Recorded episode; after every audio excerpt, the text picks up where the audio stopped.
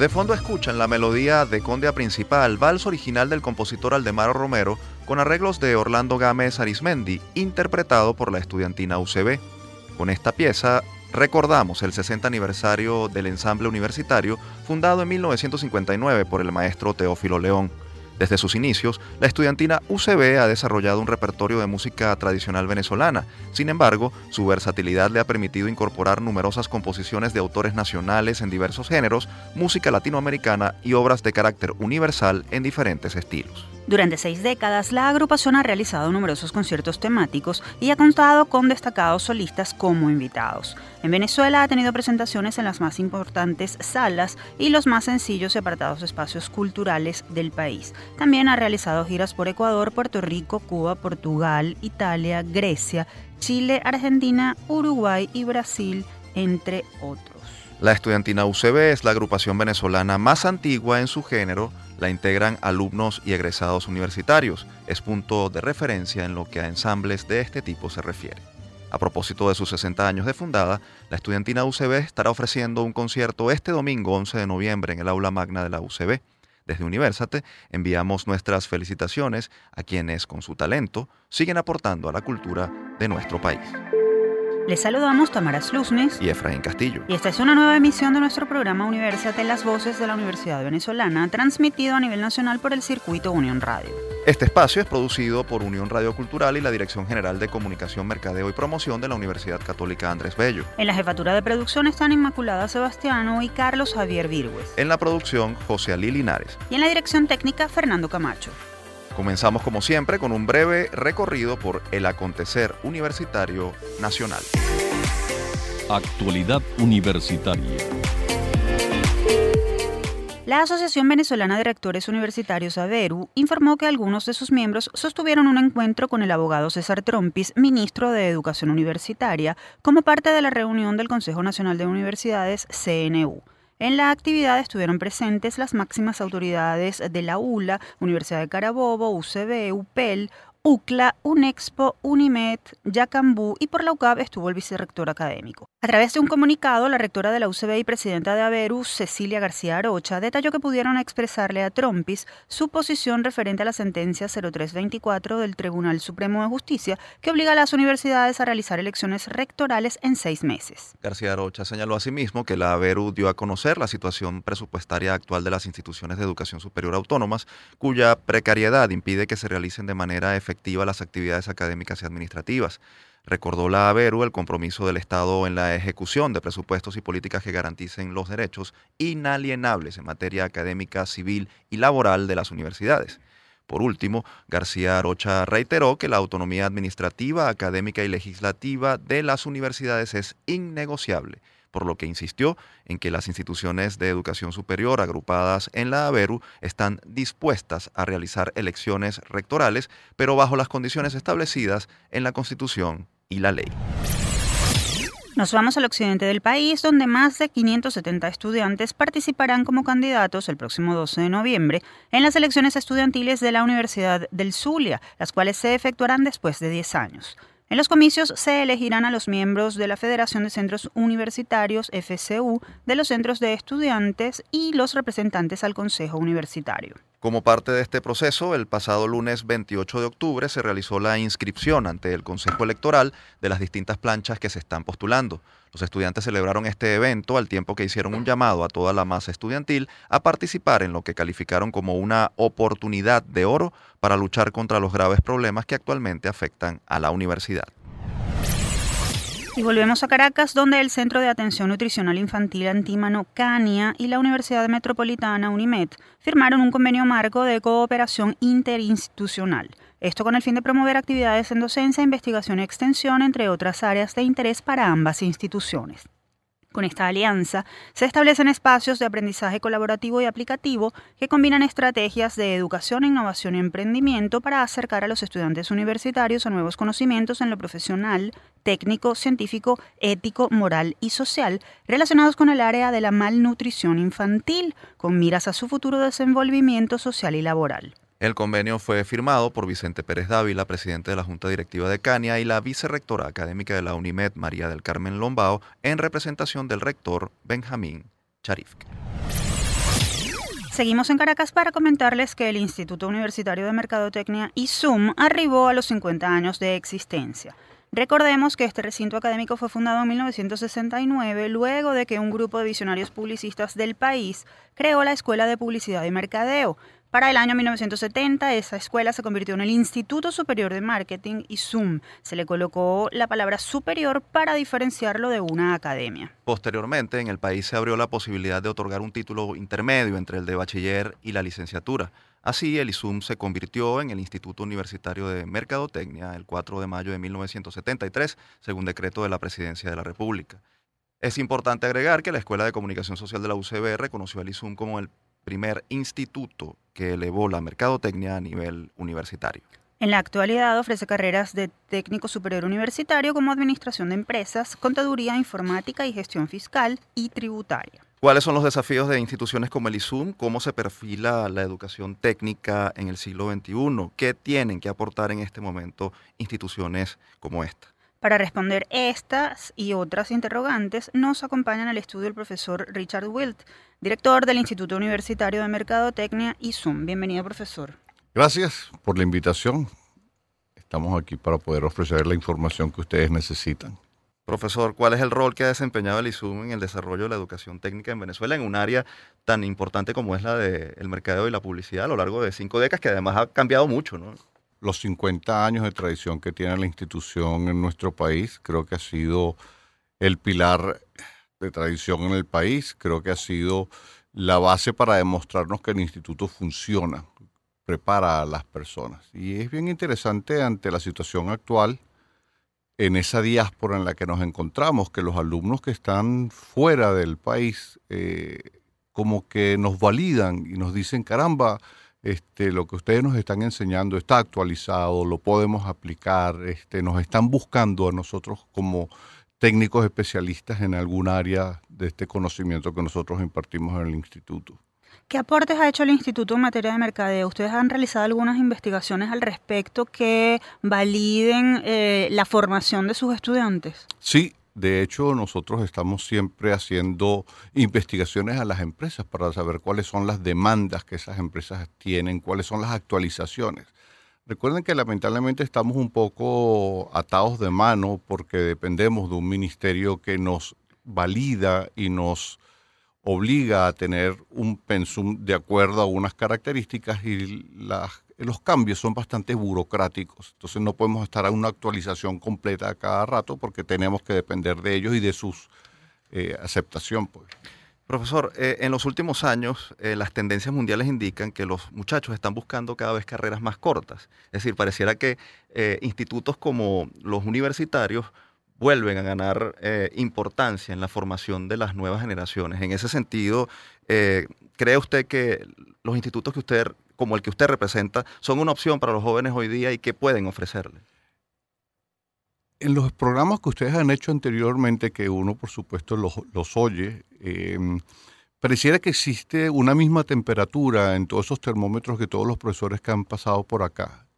Y tenemos una extraña situación en la cual los alumnos han emigrado de estas universidades a institutos superiores eh, por una necesidad de una carrera corta que en el exterior no necesita una rivalidad eh, tan eh, fuerte como un, psicólogo o un doctor. Okay.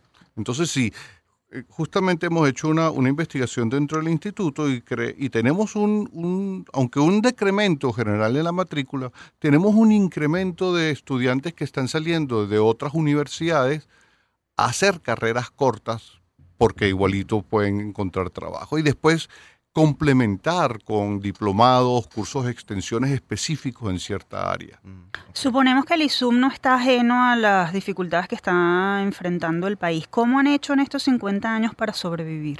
Claro, estos 50 años es la historia del ISUM y creo que en estos últimos 20 años la situación ha sido bastante... Yo no voy a ser crítico, no quiero utilizar una palabra negativa, quiero decir más bien una palabra positiva. Ha sido un reto y dentro de ese reto hemos salido fortalecidos en el buen sentido porque hemos aprendido mucho, hemos aprendido mucho de la calidad humana, de la necesidad de entender a nuestro principal cliente, que es el alumno y el profesor. No podemos dejar eso por fuera, porque el instituto lo hace el alumno y lo hace el profesor. El instituto ISUM es una construcción de piedra, Cambridge es una construcción de piedra, Oxford es una construcción de piedra, pero el instituto está en función a esa calidad humana. Profesor, finalmente, ¿alguna actividad que vayan a hacer por el aniversario? ¿Algunas actividades que tengan programadas? Todo está restringido por una cuestión de presupuesto y queremos hacer mucho con lo poco que podemos este, tener, pero estamos haciendo nuestra, fiesta interna, nuestro agradecimiento a, a todas esas personas que de alguna manera u otra han colaborado en el fortalecimiento de nuestra institución. Muchas gracias por atender nuestra invitación. Ustedes escuchaban al profesor Richard Wilt, director del Instituto Universitario de Mercadotecnia y Zoom, el cual celebra 50 años de fundado. Momento de hacer nuestra primera pausa en de las voces de la Universidad Venezolana. Al regreso nos acompañará el profesor Luis Crespo, coordinador del Observatorio de Políticas Sociales de la Universidad Central de Venezuela. Con él conversaremos sobre el pronunciamiento que realizó esta dependencia en referencia a los datos sobre la pobreza en, en Venezuela, publicados recientemente por el Instituto Nacional de Estadísticas, INE. Ya volvemos, no se aparten de nuestra sintonía.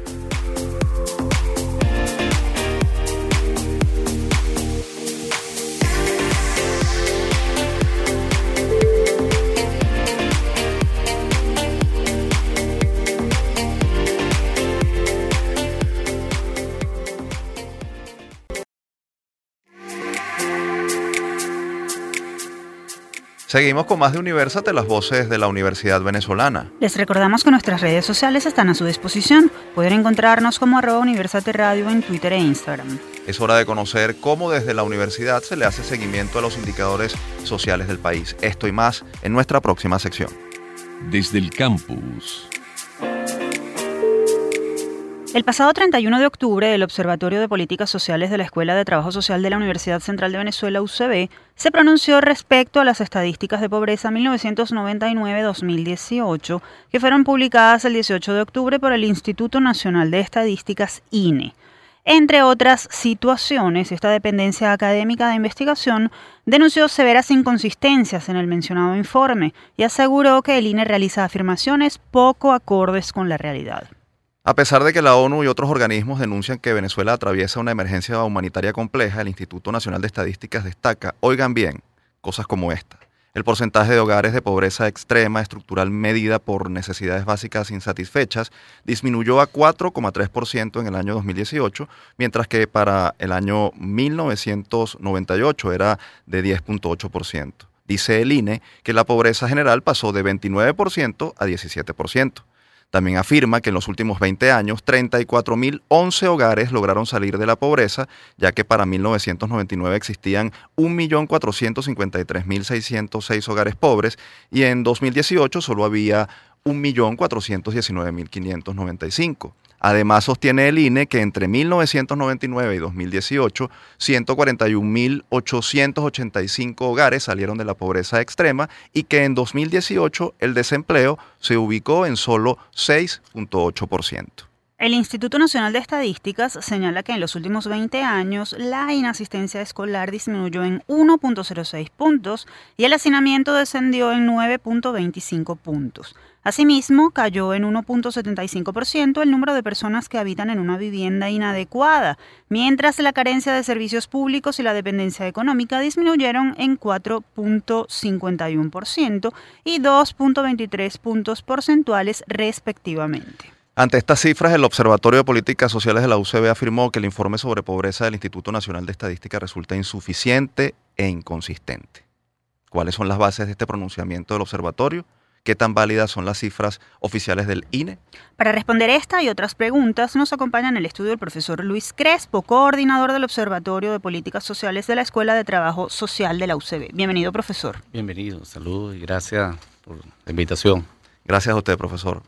¿Por qué el informe del INE no coincide con la realidad en función de... ¿Por qué hay esas inconsistencias que ustedes denuncian en el pronunciamiento? Sí, necesariamente nos vimos en la obligación como un espacio académico de pronunciarnos ante las cifras que fueron publicadas por el Instituto Nacional de Estadística luego de una, una opacidad en el manejo de las cifras sobre la pobreza desde el 2004. Observamos que durante más de cuatro años el, instituto mantuvo este, en silencio la información que constitucionalmente nos corresponde conocer. Eh, identificamos inconsistencias, opacidad e inclusive nos atrevemos a decir mentiras en el informe porque este, bueno, durante los últimos cuatro años las instituciones académicas nos hemos dado la tarea a recolectar información y procesarla ante la ausencia de la misma por parte de la de estas instituciones. Existe un instrumento que se construyó entre la Universidad Católica, la Simón Bolívar y la Universidad Central de Venezuela, que es en COVID, durante los últimos cuatro o cinco años, que ha permitido hacerle seguimiento a la variable. Por ejemplo, este, existe eh, un dato muy particular, la deserción escolar, la inasistencia escolar, las condiciones de vida. Bueno, nosotros eh, durante el 2018 observamos un año muy particular, fundamentalmente porque es el primer año de la hiperinflación en Venezuela, un fenómeno muy agresivo que destruye las condiciones este, de la familia, que destruye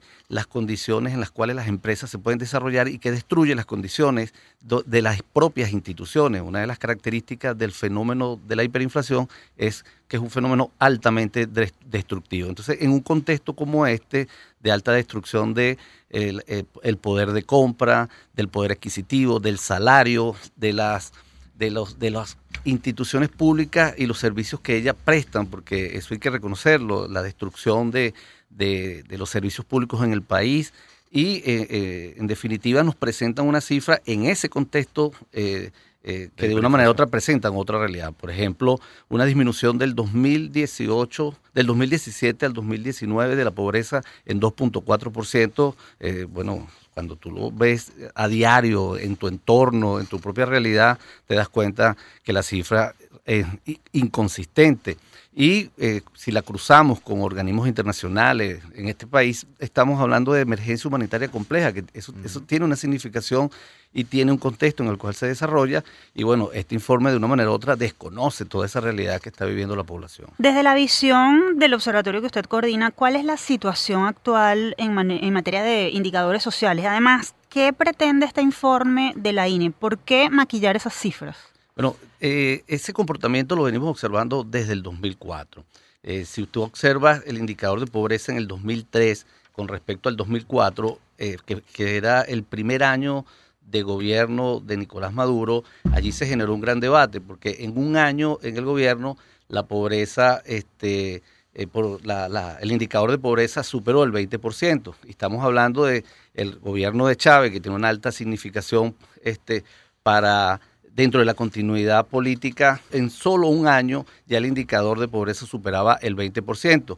E inclusive si hacemos la comparación 2005, 2003 con 2000, con el periodo de, de, Nicolás Maduro, si hacemos un versus Chávez contra Maduro, estas cifras son inconsistentes. Observas años donde ellos dicen que las condiciones de vida han mejorado prácticamente en un 100% con respecto a las, a las que presentaba el país en el 2005 o en el 2008, condiciones de vida, deserción escolar, este, eh, habitabilidad y toda una serie de, factores, de, elementos que componen el indicador del NBI, este, que son duplicados en, en estos últimos seis años este, eh, en positivo. O sea, que tenemos mejor condición de vida, que no hay deserción escolar, que nos estamos alimentando mejor, que tenemos mejores servicios públicos y así sucesivamente. Entonces tú ves una inconsistencia este, entre las cifras del INE en 2008, 2005 y en este momento. Yo identifico, o nosotros identificamos, un punto de inflexión donde la, la la transparencia del informe de pobreza que publicaba esta institución se perdió. Y estamos hablando del, 2004, del 2013 al 2014. Allí en ese primer año, donde en el primer, valga la redundancia, el primer año del gobierno de Nicolás Maduro la pobreza supera el 20%, allí desaparecieron las cifras. Y aparecen eh, cinco años, cuatro años después, en un contexto totalmente increíble. Retomando la pregunta de, de Tamara, ¿por qué cree usted que el, que el instituto utiliza o presenta estas cifras, porque ustedes además hablan de, que mm, dejan de mencionar criterios como la pobreza por línea de ingreso, por pobreza por método cruzado. Es decir, están utilizando métodos insuficientes. ¿Y, y por qué lo hacen? Sí, cuando incluso tú comparas la fuerza del informe 2013 de la propia institución contra el, informe 2010, hasta el 2018, se obvian eh, unas metodologías que son eh, complementarias y le dan fuerza al, al, indicador. Por ejemplo, la línea de ingreso, la pobreza multidimensional, medida eh, desde otros aspectos, e inclusive el, método cruzado, que sería la línea de ingreso con el de necesidades básicas insatisfechas, que sería condiciones de vida y el poder adquisitivo o el poder de compra. Son obviados y creo que hay una intencionalidad de presentar una realidad que es totalmente distinta a la que nosotros este, observamos a diario. ¿Qué se puede hacer desde la academia para contrarrestar los efectos que pudieran surgir de este informe, mucho más allá de, desmentir eh, una, una realidad que además es obvia? Sí, creo que eh, ese informe también es parte de la estrategia comunicacional que de una manera u otra trata de presentar matrices de opiniones eh, que son falsas, y hay que decirlo, mienten con, con, esa información, pero es esa estrategia de repetir una mentira mil veces para ver cómo la convierto en una verdad, pero también es toda su estrategia comunicacional, ponerla en función de esa información. Desde la academia tenemos la responsabilidad de denunciarlo, de evidenciar la, la, opacidad en el manejo de esa cifra y que de una manera u otra este, eh, el diagnóstico real de la situación, eh, los equipos de, de, COVID, los equipos multidisciplinarios de las universidades que citábamos al principio, han venido llenando ese vacío. Este, ante la ausencia de cifra, este, bueno, las universidades y los equipos académicos han venido este, yendo a campo, construyendo información, porque es necesaria para poder definir políticas públicas. Eh, eh, a la luz del trabajo que ustedes hacen en el observatorio, ¿cuál cree usted que son, o cuál creen ustedes que son las políticas sociales que deben emprenderse en, los próximos meses y años para tratar de revertir eh, las cifras que las investigaciones que no se corresponden con la del INE, pero que las investigaciones eh, arrojan los resultados de pobreza, de deserción, de malnutrición, ¿qué hay que hacer en el corto plazo para tratar de resolver eso? Sí, no, nos ponen en un gran compromiso porque las magnitudes del deterioro que estamos teniendo este, son significativas. Necesariamente el país requiere un gran viraje, necesita un nuevo contexto, un cambio de política que pueda, que permita la eh, redefinición de políticas públicas que en primer término mejoren el poder adquisitivo, mejoren las condiciones de vida, el tema de la alimentación, el tema de los derechos humanos. O sea, hay toda una agenda pendiente sobre las políticas económicas y sociales en el país. Necesariamente esto hay que detenerlo porque el daño a las futuras generaciones está allí presente y ya múltiples eh, eh, espacios académicos lo han estado advirtiendo, el tema de la desnutrición. Bueno, FAO presentó una cifra en, el mes de agosto de que ya desde el 2016 al 2018 ya este el 21.6% de la población tiene problemas de, hambre, tiene problemas de alimentación. Muchísimas gracias, profesor. Estamos agradecidos por haberlo tenido en nuestro estudio para debatir sobre este importante tema que sin duda alguna afecta a todos los venezolanos. Ustedes escuchaban al profesor Luis Crespo, coordinador del Observatorio de Políticas Sociales de la Escuela de Trabajo Social de la Universidad Central de Venezuela.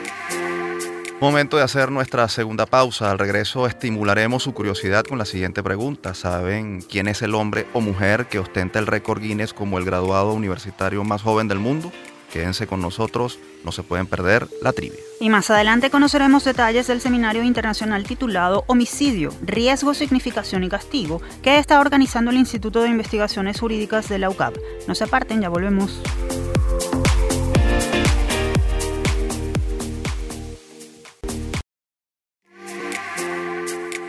Seguimos con más de Universate, las voces de la Universidad Venezolana. Estamos al aire a nivel nacional a través de la señal de Unión Radio. Es hora de estimular la curiosidad. ¿Saben quién ostenta el récord Guinness como la persona más joven en haberse graduado de la universidad y a qué edad lo consiguió?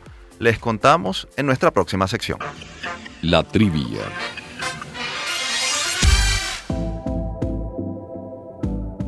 El hombre más joven en graduarse en la universidad es Michael Kearney, quien en 1994 y con tan solo 10 años obtuvo el título de antropólogo en la Universidad del Sur de Alabama.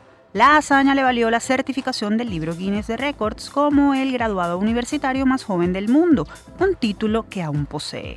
Kearney, que tiene un coeficiente intelectual de casi 200, nació en 1984 en Hawái y en sus primeros años recibía educación en su hogar. Según un artículo publicado en Los Angeles Times, Kearney realizó algunas hazañas desde muy temprana edad. Por ejemplo, a los cuatro meses de edad podía preguntarles a sus padres qué hay para cenar. A los ocho meses aprendió a leer. A los cuatro años se unió a Mensa, Organización Mundial de Superdotados en la que se ubica el 2% de la población debido a su alto coeficiente intelectual. A los seis años obtuvo su certificado de escuela secundaria y se matriculó en el Santa Rosa Junior College. A los 8 años recibió su título de asociado. A los 10 obtuvo su licenciatura como antropólogo. A los 14 obtuvo una maestría en química en el Middle Tennessee State University. A los 18 años obtuvo una maestría en informática de la Universidad de Vanderbilt. Y a los 22 obtuvo un doctorado en química en la Middle State University. Kearney también enseñó cursos universitarios cuando aún era un adolescente, pero ¿dónde está ahora? Después de terminar su educación, Michael ganó más de un millón de dólares en el programa televisivo de concursos Gold Rush. También ha aparecido en otros programas de juegos, incluyendo Quién quiere ser millonario y Contraseña del millón de dólares. Curiosamente, en la actualidad y a sus 35 años, Michael Kearney vive en Tennessee y hasta hace poco trabajaba, escuchen bien, como comediante del grupo Nashville Improv el sitio web del grupo no menciona los años de Michael como niño prodigio y solo señala en tono de humor que decidió compartir su colección de información inútil con el mundo del stand-up comedy, donde viven todo tipo de extrañas bestias y mutantes. Bueno, interesante sin duda. ¿Te imaginas que un hijo te salga así de inteligente, Frank? La verdad más bien me asusta un poco porque si a los cuatro meses me habla creo que podría morir de un infarto. En todo caso, que bien que se dedique a la comedia o que haga lo que de verdad quiere hacer con su vida. Bueno, y vamos a cambiar de tema a uno, vamos a pasar a uno muy serio, por cierto, porque la UCAB está preparando para los próximos días un seminario internacional sobre el homicidio. Les contamos en nuestra próxima sección. En la agenda. Los días 21 y 22 de noviembre, el Instituto de Investigaciones Jurídicas de la UCAB llevará a cabo en el auditorio del Centro de Innovación y Emprendimiento del campus de Montalbán el seminario internacional titulado El homicidio, riesgo, significación y castigo, que contará con la participación de 17 destacados ponentes de Venezuela, Brasil y Colombia, incluyendo a Michel Mise, Santiago García y Hugo Hernández, entre otros. Algunos de los temas a tratar serán el homicidio y la violencia en Latinoamérica, predictores socioeconómicos del homicidio, complejización de la violencia en lo local, así como transición política y violencia, entre otros. Para brindarnos detalles sobre este evento nos acompaña vía telefónica Luis Gerardo Gabaldón, profesor del Instituto de Investigaciones Jurídicas de la UCAB y uno de los organizadores de este encuentro. Bienvenido. Gracias. Bueno, eh, profesor, ¿cuál es la pertinencia de este tema en la actualidad? ¿Por qué hablar del homicidio en este momento y qué los llevó a organizar este seminario? Bueno, el homicidio es un tema recurrente en América Latina desde hace mucho tiempo y en Venezuela un problema especial muy acentuado en los últimos años. Nosotros compartimos tasas de homicidio envidiablemente mal con, con Honduras y El Salvador y Guatemala y realmente, aunque probablemente quizás los homicidios en, los últimos tiempos más recientes ha sufrido una disminución proporcional debido a la migración eh, que ha experimentado el país, sigue siendo un tema fundamental de la agenda. Por otro lado, este es un proyecto que viene siendo trabajado a través de distintas metodologías desde hace por lo menos tres o cuatro años y tenemos muchos datos, tanto cuantitativos como cualitativos, que presentar conjuntamente con colegas y profesores tanto de Venezuela como del extranjero. Precisamente, profesor, ¿cuál es el perfil de los ponentes que van a participar en este encuentro?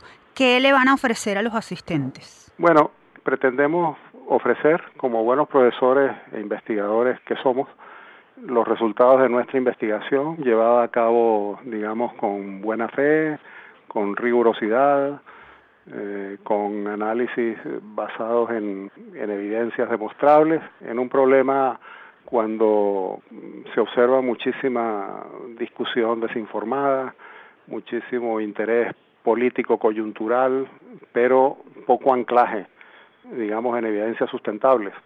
Para nadie es un secreto, incluso que los datos sobre homicidio en Venezuela han venido siendo ocultados o disimulados en forma consistente desde hace años, por lo cual las fuentes tradicionalmente oficiales de los mismos, como son las estadísticas policiales y de otros organismos, tienen que ser suplidas con investigaciones de campo, con encuestas de victimización, eh, con otros datos que, que, en otros países son solo complementarios, pero que aquí se han convertido casi en una fuente sustitutiva ante la desinformación oficial.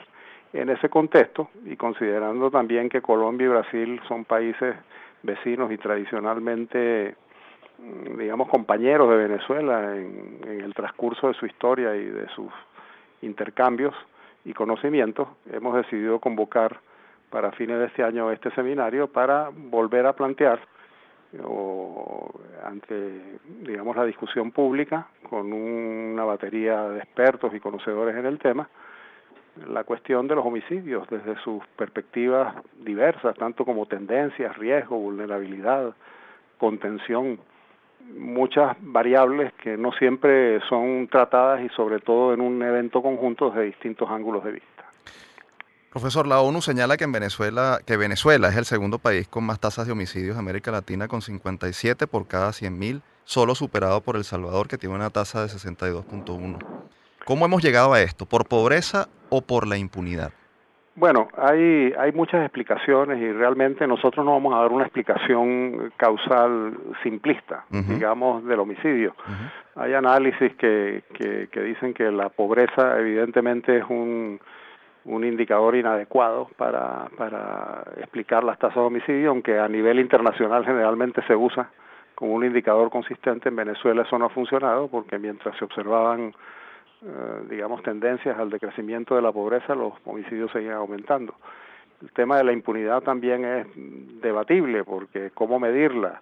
Eh, de algunas entrevistas que nosotros hemos hecho con homicidas, más bien observamos que el sistema penal procesa rápidamente a los homicidas, muchas veces mediante la admisión de la culpabilidad e incluso sin las garantías eficientes de un juicio suficientemente este, controvertido o, debatido. Entonces, el tema de la impunidad merita también muchas muchos consideraciones, ¿no? Y eso es justamente lo que pretendemos hacer. La universidad no puede convertirse, eh, digamos, en en un espacio para recomendar soluciones simplistas, sino simplemente en un espacio de discusión para presentar opciones, tendencias, consideraciones y convocar a la formación de una opinión pública más convenientemente formada o preparada para enfrentar un debate que no es estrictamente universitario, sino también que involucra a muchos otros actores. Profesor, el drama de las muertes violentas es, muy duro, sobre todo porque ha habido una deshumanización del otro y una naturalización de la violencia.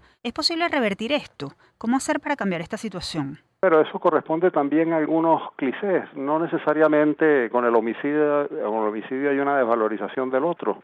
Por nuestros estudios y las entrevistas que hemos hecho hay muchos tipos de homicidios, algunos vinculados a aspectos pasionales, y, y, discusiones en las que incluso la influencia alcohólica puede tener una influencia importante. Hay otros que congregan o, o, involucran a jóvenes eh, con sus pares, eh, con los cuales han definido ser amigos en una oportunidad y después ha habido desentendimientos.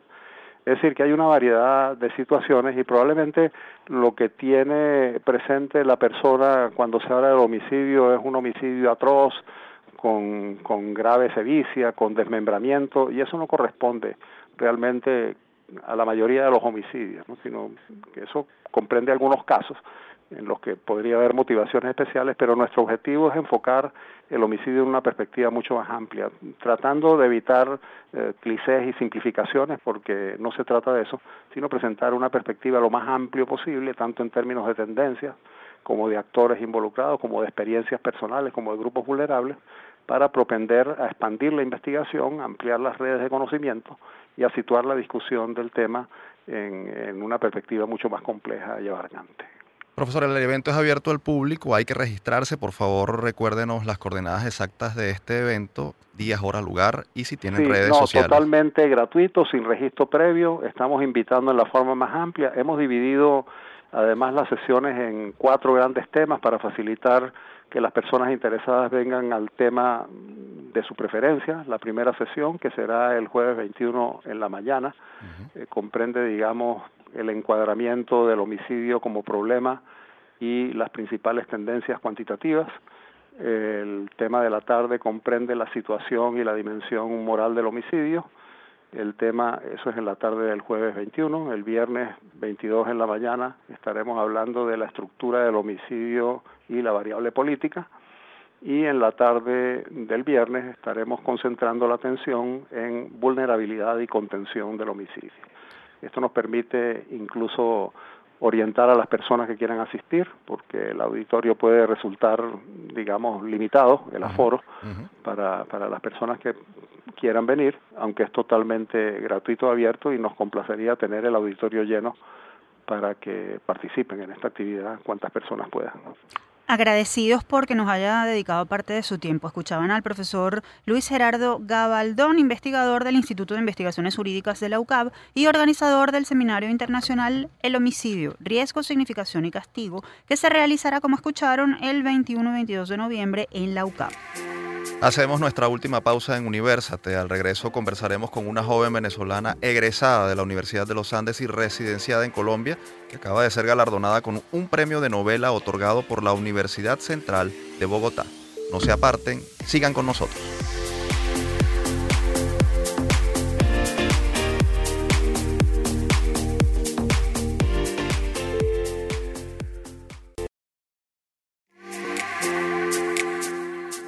Seguimos con la última parte de Universal de las voces de la Universidad Venezolana. Y es momento de manifestar nuestro orgullo porque vamos a conocer la historia de una joven andina egresada de la Universidad de los Andes que está dejando el talento universitario nacional por todo lo alto fuera de nuestras fronteras. Esto y más en nuestra próxima sección. Generación 2020 Recientemente la Universidad Central de Bogotá, a través de su Departamento de Creación Literaria, llevó a cabo su concurso de novela Universidad Central 2019, en el cual participaron 63 escritores de Colombia y América Latina. La ganadora del certamen resultó ser una joven venezolana. Así es, se trata de Baitiere Alejandra Rojas Manrique, de 31 años, oriunda del estado Trujillo y quien egresó como licenciada en Comunicación Social de la Universidad de los Andes, ULA. Su novela titulada Algo habla por mi voz, que además es su ópera prima, le dio el triunfo a esta escritora, ya que su texto retrata una situación muy actual, la llegada de inmigrantes de Venezuela y su proceso de adaptación a la cultura colombiana. Baitiere está residenciada en Bogotá, donde se desempeña como docente de francés, español y ortografía en el Colegio Gimnasio Sabiduría del Futuro del sector Kennedy de la capital colombiana. Y como nada es imposible, nuestro productor José Ali Linares logró contactarla y es por eso que la tenemos vía telefónica desde Colombia. Bienvenida, Baitiere, gracias por acompañarnos. Hola, eh, ¿cómo están? Bueno, para mí es un placer eh, que pues me permitan compartir este pequeño sueño con, mi país, con mi querida Venezuela. Cuéntanos detalles de tu novela. ¿Qué crees tú que, te hizo merecedora del premio? Bueno, eh, básicamente la actualidad. La actualidad y yo creo que la crisis humanitaria, esa crisis que están padeciendo pues millones de venezolanos, que más allá de una nacionalidad, pues somos seres humanos, ancianos, niños, jóvenes. Yo creo que pues eso pues tocó la fibra del jurado la necesidad de contar eh, una historia que poco o nada se ha tocado pues en, la literatura colombiana. Paitiere, eh, ¿y qué te llevó a retratar a través de esas líneas la realidad de los venezolanos en el exterior? ¿Tú has vivido eso como migrante? Eh, sí, bueno, eh, me han preguntado pues básicamente si, si la novela es autobiográfica. Y yo les respondo siempre con una cita de Ovejero, si mal no recuerdo, que dice que la literatura cabe todo, lo que sí, lo que no y lo que tal vez. Es mi historia, pero también es un collage de las historias de mis amigas, quienes han tenido que ir a Perú, Ecuador, Argentina, de los testimonios que yo escuchaba en el sistema de transporte masivo acá en Bogotá, mujeres que se montan con niños, con dulces, viendo cómo sobrevivir. Entonces ese día a día, ese, ese, lo que estamos contando, lo que estamos viviendo, que pocos nos creen, o sea, porque usted cuenta que el país más rico del mundo, ahora pues sus hijos no tienen ni papel higiénico para limpiarse, como yo digo en la novela, las nalgas, que tenemos que salir afuera, dejar de ser profesionales, limpiar, y vender café en las calles, o sea, con la depreciación de, la calidad de vida de un ser humano por problemas de un país. Entonces por eso surge esa necesidad. Y también la soledad, porque uno como migrante no llama a sus familiares en Venezuela para preocuparlos, porque ellos tienen muchos problemas. Tampoco uno acá le cuenta al compañero migrante, mira, me siento sola. Entonces yo creo que la literatura fue un refugio, el leer, el escribir, el tratar de registrar todo eso que uno muchas veces calla como migrante. Ya ganaste un premio, pero ¿cuál crees tú que pueda ser el impacto de tu novela en otras sociedades, en el resto del mundo? En el resto del mundo, bueno, yo creo que, que, se, se, humanice más la crisis, crisis humanitaria. Si bien es cierto que esta crisis se trata en la ONU, que el Papa a duras penas la menciona, porque para eso es una verdad que, que poco se ha tocado desde el papado, que la ONU pues Michelle Bachelet dijo que ella no era la Virgen María para solucionar los problemas de los venezolanos. Entonces yo creo que la esperanza de un pueblo, el hambre, la necesidad, está siendo como soslayada de una u otra forma en estadísticas, en, en, en, discursos. Yo creo que esta novela trata de acercarse al humano, que, como decir, oigan, ya va, hay discursos, se reúnen en la ONU, pero nada pasa. ¿Cómo usted le va a decir a la mamá de unos niños que se desmayan de hambre en las aulas de clase de los colegios de Venezuela, que vaya y resuelva los problemas internamente, que es un problema ya de geopolítica, o sea que ya nosotros no lo podemos solucionar.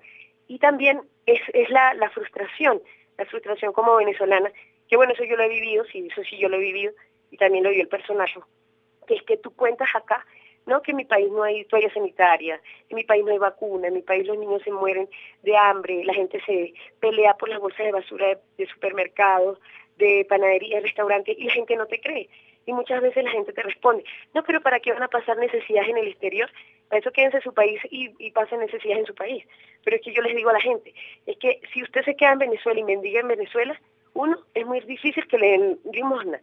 Y segundo, con lo que den en limosna, usted no va a poder comprar ni un pan en una panadería ni reunir para un cartón de huevo. Entonces no nos creen. Mm. O sea, se ven las noticias, pero la gente realmente, los extranjeros, no han asimilado que realmente el país que llegó a ser más el país más rico del mundo, ahora pues tiene a sus hijos convertidos en, en una diáspora, en migrantes, en refugiados, en un problema social, como nos han llegado a decir.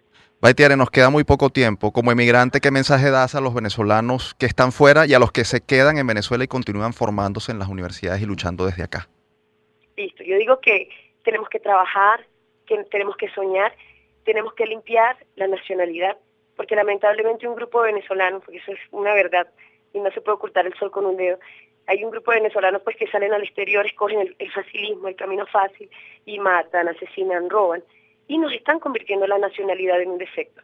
Pero yo les digo a todas las personas pues que creen en los sueños, los profesionales, la persona humilde, el obrero que quiere trabajar, que no desistan, que crean en sus sueños, que la única forma de volver a ser venezolanos y de tener el mejor país del mundo es trabajando y soñando. Agradecemos tu tiempo y agradecemos que seas de esos universitarios venezolanos que siguen llenándonos de orgullo. Ustedes escuchaban a Baitiere Rojas, periodista y escritora venezolana recientemente galardonada con el premio de novela Universidad Central de Bogotá. Momento de despedirnos, Tamara, pero antes compartimos nuestra acostumbrada frase. ¿De qué se trata? Yo no creo en universidades paradas, yo creo en universidades con las puertas abiertas al servicio del país. Esta frase pertenece al secretario de la Universidad de Carabobo.